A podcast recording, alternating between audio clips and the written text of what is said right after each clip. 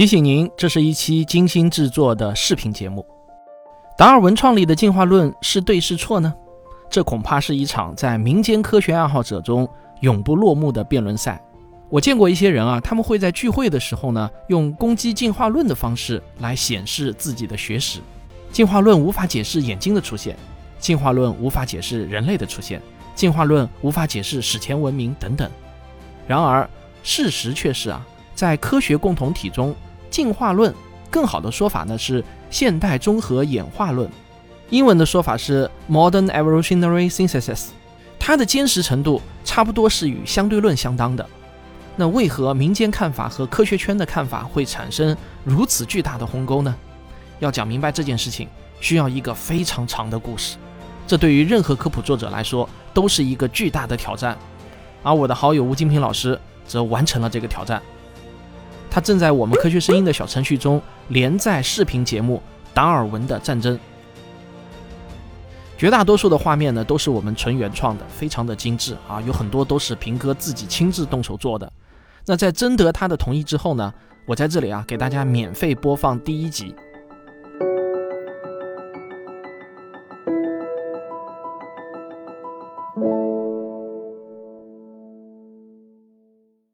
哲学家很擅长提出问题啊，比如说最著名的哲学三问：我是谁？我从哪儿来？要到哪儿去？呃，这些个问题都是很深奥的。但凡是哲学家问出来的，多半藏着很多的思维陷阱，普通人一不小心就会掉进去。Cogito ergo sum。笛卡尔就曾经说过：“我思故我在。”呃，然后他就连拐了好几个弯儿，证明了上帝是存在的。我们普通人没有经过哲学的训练，不太容易理解他是怎么拐过去的。但是呢，呃，这倒也不奇怪。那个时候的人呢，普遍认为上帝是存在的，是上帝创造了一切。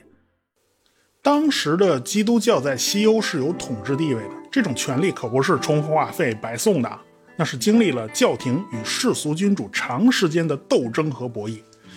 呃，遥想当年啊，这个教宗格里高里七世，那可是一个绝罚令就弄得神圣罗马帝国的皇帝亨利四世这光着脚就在门外头站了三天三夜，祈求他的宽恕。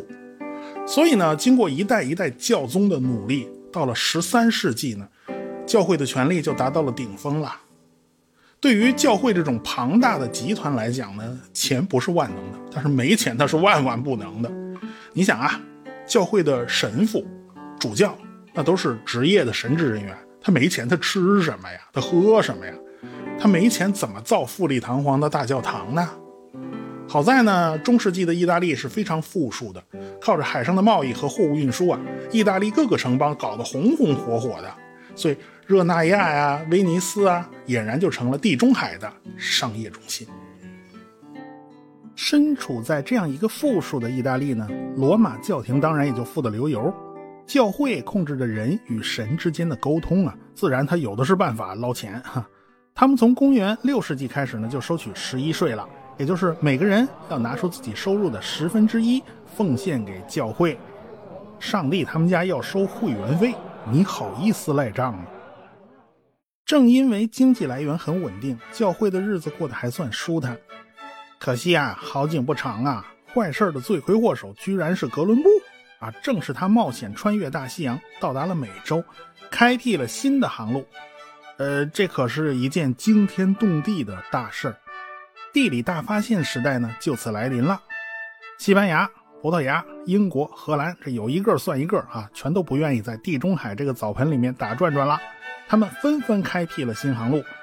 呃，意大利就开始走了下坡路了嘛，教皇的钱袋子也就瘪下去了。各个国家的君主们倒是富起来了，可是屋漏偏逢连夜雨啊！一五一七年，教皇为了重修圣彼得大教堂，就开始大肆发放赎罪券啊！谁买了，谁的灵魂那就上天堂了。这个时候，马丁路德就站出来反对啊！你怎么能一边卖点卡，你一边卖道具呢？这太不公平了！所以他就贴了九十五条反对意见，就搞出了一个宗教改革运动。过去啊，这个天主教是不主张啊，这个教众自己看圣经的，圣经呢全靠教士们手抄，从头到尾呢也都是拉丁文，普通人即便你是想看呢，你也看不懂。但是后来古腾堡发明了印刷机啊，现在就可以开足马力的印刷了啊，所以呢，硬件上已经具备了大规模传播知识和思想的可能性了。马丁路德呢，他就主张每个人应该自己去阅读圣经啊，他自己呢是德国人，他首先翻译了德文版圣经，这就不再是深奥的拉丁文了，这平民老百姓他也能看得懂喽，这软件问题他也解决了。所以教皇就大怒啊！你这简直是要开外挂，你这是，呃，所以他就革除了马丁路德的教籍。无奈人家马丁路德呀，粉丝太多了，而且全是钢丝铁粉的哈，他们就成立了新教。他们反过来革除了教皇的教籍，互怕互是吧？人家不仅仅是开外挂，人家还开私服了，这是。所以老百姓呢，自己阅读圣经不需要通过神父主教的转手，于是呢，新教的教徒们就过上了没有中间商赚差价的好日子。呃，当然啦，开私服的呢，还不只是马丁路德他们几个欧洲大陆的新派啊。英国王后没生男孩，人家英王啊想离婚再娶。我要离婚。你姐妹两人的。当时离婚呢，还是需要教廷批准的。教皇克莱蒙特七世他就是不批。那好吧，人家英王任命了坎特伯雷大主教，人大主教直接就给英王办了离婚手续。结果教皇呢大怒，呃，他又一次开除了人家的教籍。但是人家根本就不甩他，英国人成立了英国国教，英王自任教主，人家也开私服了。外部的各方诸侯搞不定呢，也就罢了；内部的刺儿头他也摆不平。一五四三年五月二十四日，一本刚印好的书被送到了一位处于弥留之际的老人的手里。他双目已经失明了，看不见任何东西，所以老人抱着刚印好的书，深深地吸了一口气，好好的闻了闻油墨的香气。仅仅一个小时以后，他就平静地离开了这个世界。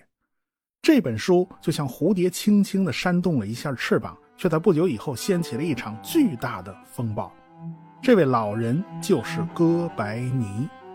虽然哥白尼在这本《天体运行论》的扉页上谨慎地写上了“献给教皇”，但是他的行动简直是给教皇添堵啊！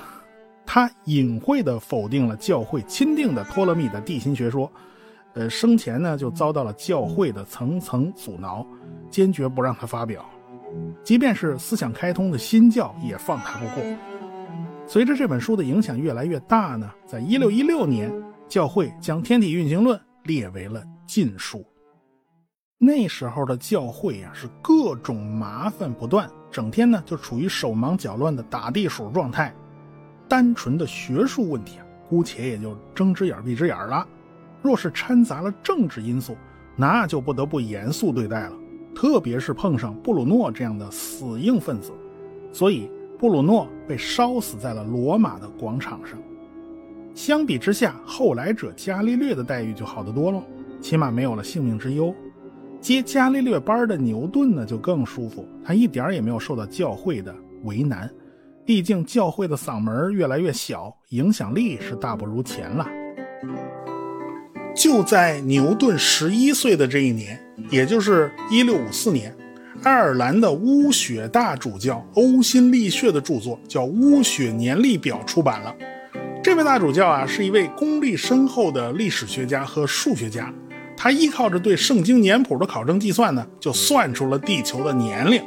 他推算出上帝造物始于公元前四千零四年啊，这个十月二十三号前夜。这按照他的算法呢，地球只不过存在了六千多年。那么他到底是怎么计算上帝创造万物的时间的呢？根据啊，来自《创世纪》啊，这书里写了，第一天要有光，黑灯瞎火的不太方便啊。上帝呢，在第一天创造了地球，第二天创造了空气和水，这就是氢气上升，浊气下降。水聚在一处就是汪洋大海，旱地呢就是大陆喽。第三天创造了植物和瓜果蔬菜，第四天创造了日月星辰，这才有阳光普照大地嘛。第五天创造了飞禽走兽，第六天创造了人类。彼得后书里面写了一日如千年，千年如一日啊，这么一折算呢，上帝的一天就是人间的一千年，满打满算这可不就是六千年吗。后来嘛，就闹了大洪水啊，这诺亚造了方舟啊，因为他获得了上帝的剧透嘛，这一大堆的动物都挤到了方舟上，才得以幸免于难。没挤上来的呢，就全淹死了啊！基督教就是这么解释宇宙和自然的起源的。天文学和物理学呢，都属于理科，他们总是在试图用一套理论来解释万事万物的运行规律，这不就抢了上帝的工作吗？所以难免就跟教会的教义发生了冲突。但是研究自然界的学科啊，不只有理工科，还有一大门学问叫做博物学。博物学是文科。博物学的宗旨呢是述而不作，职责就是对大自然做一个忠实的记录，主要就是收集整理各种动物、植物和矿物，做成各种标本。这种学科就跟集邮啊、个收古董收藏啊都差不太多。在那个时代。地理和地质学也算文科，因为它们的主要特点就是采集、收集、整理。既然呐，万事万物都是上帝他老人家造出来的，那么也就不会有什么背后的潜在规律啊。他老人家想怎样就怎样吧，啊，这用不着去发现背后的逻辑，它也没有什么逻辑。如果是毫无章法的收集标本与做记录，并不能帮助人们更好、更系统的认识自然界。简单的、粗糙的分成这种动物和植物呢，也是远远不够的。所以呢，就需要分门别类的给每个动物、植物建立户口本，为整个动植物和矿物建立一套花名册。不然的话，你怎么能知道谁是谁呀？这个动植物的名字难免呢就会发生混乱。我国古代在建立草本系统的时候呢，这种麻烦就没少碰到啊。同一种植物，各地的名称是不同的。可是不同的植物吧，偏巧各地常用的名字反倒是一样的，这种情况都是有的。欧洲那边呢就更麻烦了啊，这个因为语言太多太杂，同一个植物它一定会有英文名字、德文名字、法文名字、俄文名字，这简直是一笔糊涂账啊！这远比我国这种单一语言文字地区呢要麻烦的多呀。但是事情总要有人去做呀。既然博物学是给大自然建立户口档案，那么就必须。不辞辛苦，就必须耐得住寂寞，一点一滴的去积累、去记录。博物学家们就开始把各种动植物分门别类的进行整理。既然要分门别类，当然就需要一种分类法。博物学界呢，也需要车同轨、书同文，否则的话，各国的博物学家们交流起来，那基本上就成了鸡同鸭讲了。机遇偏爱有准备的头脑，最终奠定分类法基础的那个人。就要登场了，我们下回再说。好，第一集看完了。如果您觉得这是你的菜，那么可以在微信小程序“科学声音”中搜索达尔文即可直达。给辛勤创作的平哥点个赞，谢谢大家了。